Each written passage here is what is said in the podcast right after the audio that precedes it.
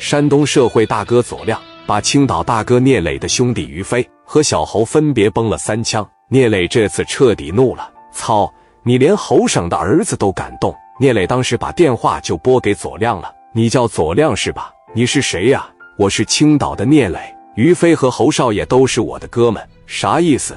从青岛过来给他们摆事来了是吧？给我打电话是什么意思？我想替我兄弟报仇。你在哪呢，哥们？敢报个点不？”咱俩可以下次来。你知道你打的这个姓侯的是谁吗？你打的那个开红色跑车的侯少爷，他是咱们山东侯省的儿子，亲儿子。听明白了吗？你打的这个于飞，那是我的亲哥们。听明白了吗？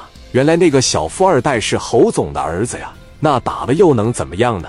你打他三枪，我得打你六枪。你打他个半死，我就要了你的命。哥们不敢出来是吧？你等着呀，会有人给你打电话的。你不想摆事吗？你看看你能不能摆平这个事？电话啪的就撂下了。紧接着，左亮当时拿起了电话，打给了刘国强。一接通，左亮喊了一声：“干爹，我是小亮啊，小亮啊，咋的了啊？这说话怎么听着这么虚弱呢？怎么一点精神都没有呢？跟爹说说，是缺钱了是咋的？干爹，我不缺钱啊，我让人给干了，给我打医院里边来了。干爹，我好像惹事了，你惹啥事了？”我给侯总的儿子给打了，往腿上打了三枪。什么？打了侯省的儿子？因为什么呀？你打人之前不问问是谁呀？那老侯的儿子能随便打吗？他在山东什么身份？你不知道吗？干爹，我要知道他是老侯的儿子，我怎么能打他呀？开个红色的小跑车在我跟前耀武扬威，说要让我跪下。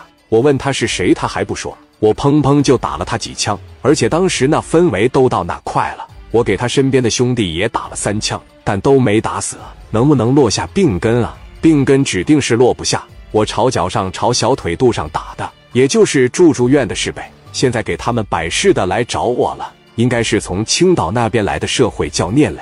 这小子我听说过，他从青岛来干过徐宗涛，一回给徐宗涛就干这了。他的实力肯定比我要强一点，我不是害怕他。现在我也刚做完手术，我起来都费劲，我怎么和他干？这个是干爹，你一定得帮一帮我了。这要是在医院里边抓着我给我回了手，那你以后可就没干儿子了。以后孝顺你，谁给你养老送终？以后谁陪你下象棋逗你开心？刘国强就喜欢他这油嘴滑舌的样子。刘国强没有儿子，所以拿左亮就当自己儿子一样。干爹，你给我把事摆了行吗？我还得做一回手术，我做完了手术。我就上家里边陪你去行吗？我养伤的这一段时间，我哪也不去了。我天天陪着你老人家喝茶，我陪着你遛鸟，陪着你喂鱼。干爹，你得管我呀！聂磊挺厉害的，真给我回了手。以后你真没干儿子了，你把嘴闭上，别瞎说。谁他妈敢打我干儿子的主意啊？这不扯淡吗？那我现在给老侯打个电话，我试探试探，看看他什么意思。你这边听信吧，你多整点兄弟护着点啊。别他妈真给你回了勺，可操蛋了！电话撂下之后，刘国强当时就寻思了：老侯那可不好打交道啊。高手之间的对话那是得讲究策略的。你要是想让老侯不追究，他儿子被打了三枪，你就得有交换条件。在当年也好，现在也好，这是一个等价交换的年代。仅仅是小孩们之间打架，你只要运作好了，没有什么是不值得原谅的。一旦要是撕破脸，对谁也没好处。所以说，咱就不要互相伤害了。那么老侯会给他这个面子吗？